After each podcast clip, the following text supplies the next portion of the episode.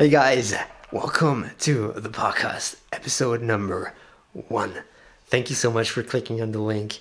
It's my first podcast. This is probably gonna suck really bad.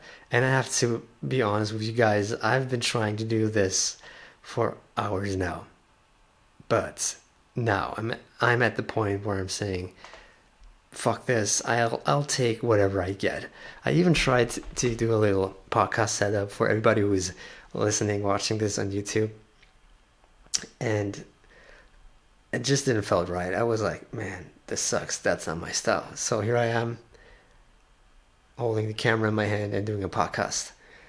Yeah, but we're rocking it, and uh, I'm pretty sure I'm gonna get better at it. I just recently saw something on Yes Caress's Instagram, which like really motivated me to do this, and it was a quote, and it said, "Be brave enough to suck at something new," and I just love that quote. It kind of rem- reminds me of the time when I started YouTube, and my YouTube was like the first videos were not good.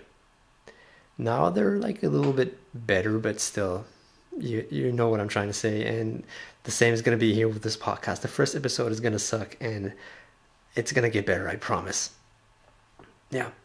So, what do I want to talk about in my podcast? Y'all know that I love to skate. I also love to travel a lot, and sometimes I love to talk about motivational stuff. So I think my podcast will revolve around these topics. So I went on social media and I asked you guys to ask me something, and you did not. Uh, yeah, you know, you did a good job asking questions. And there's this dude called Lars. He's probably one of my biggest fans and followers. He probably saw every YouTube video of mine, also Instagram sh- stuff. And he asked me a great question. He asked me when and how I started skateboarding. And I think that's a perfect question to start out this um, podcast thing. Yeah, so, but actually, this question is not that easy to answer because some of you guys probably already know I started skateboarding twice. I started, actually, really started when I was 11, 12 ish, and the second time was somewhere around, no, it was exactly 27 years when I was 27. And there was a big break of 10 years between that, but I'll get to that later. But now let's go back a long time. Uh, little Patrick, um, somewhere around around 11, 12 years old. And what probably none of you know is I, I inline skated before I skateboarded a lot. And also, my brother did the same, and my brother had this friend called Flo. And we skate inline skated a lot together. And one day he, he brought this game back to our place, which was called Tony Hawk's Pro Skater. And we played it and we liked it a lot. So one day my brother got a skateboard. My mom bought him this very cheap um, let's just say a Walmart board. I think it was from Toys R Us, but she, she bought him this board and it had this pointy nose and it had plastic on the bottom so your tail doesn't scratch.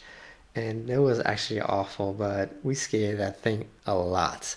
And I'm not sure if I broke this skateboard or the one he got after that, but I broke my brother's skateboard. Yeah, so sorry for that.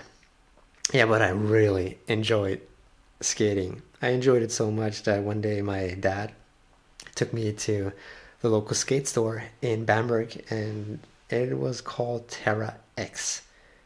And he got me a skateboard, uh, like a real professional skateboard. I think it was a Sorlac board. It didn't have any graphic, just like wooden.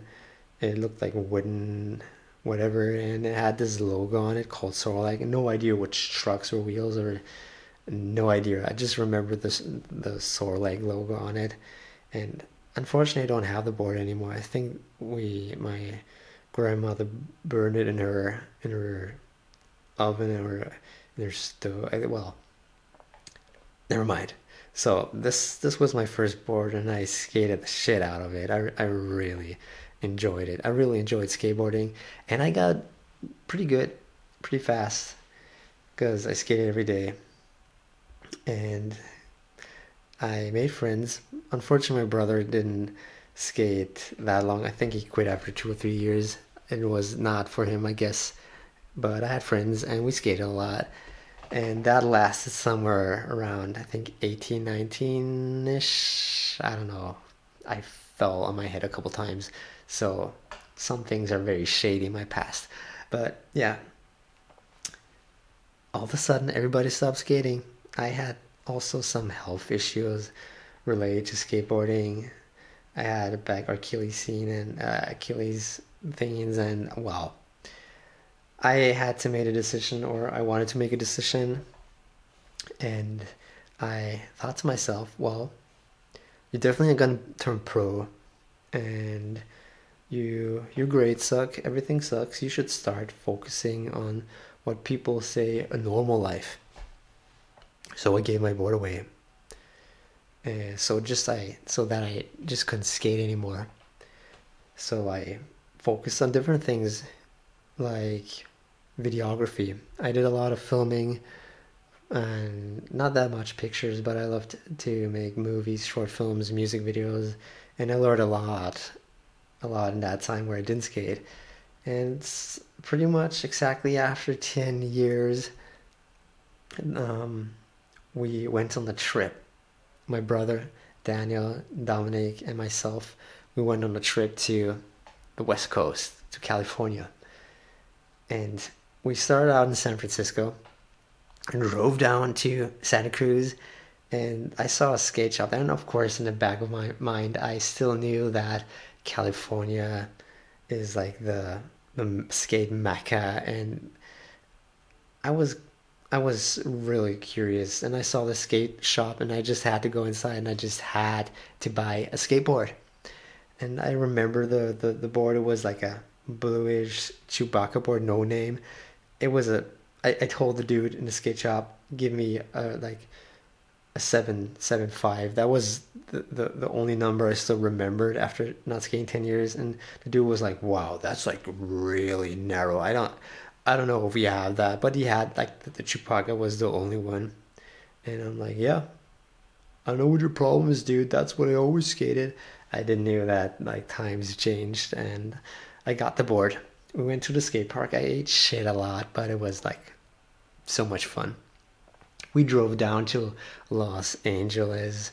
We went to Venice Beach, and that th- there's this this awesome skate park right next to the ocean. And I remember we we got there like an hour or something before sunset, and I skated there, and it was just insane. The, feeling, the vibes, the people skating there. It it just made click in my head and I knew okay like that was a big mistake not skating for 10 years I'm back I'm gonna do this 1000% and yeah that and now we're here guys now we're here doing a podcast and I think that kind of wraps up my story how I started skating and I think I hope Lars you'll be satisfied with this answer. And it's quite a journey, especially since I've started skating again. It was definitely not the wrong decision. And I hope a lot of you guys out there who are like around their 30s, 40s, and not don't know if you want to start skateboarding again, all I can say to you, do it. It was the best decision in my life to start skateboarding again, guys. So, I think we made it. I think I'm through. I think I'm at the end of this podcast. I hope I didn't bore you with my with my stories. If you liked the the whole thing, the podcast, please leave a nice comment down below. And if you think it was like shit and bad and like terrible, then I have no problem with that. I totally agree because it's my first one, but be kind enough to to tell that to me. Just write in the comments. Let me know what you didn't like, and I'll try to improve. I'll try to work on that. Seriously, seriously write everything in the comments. Yeah. Guys, I think that's it. See you next week at the podcast. So, peace out.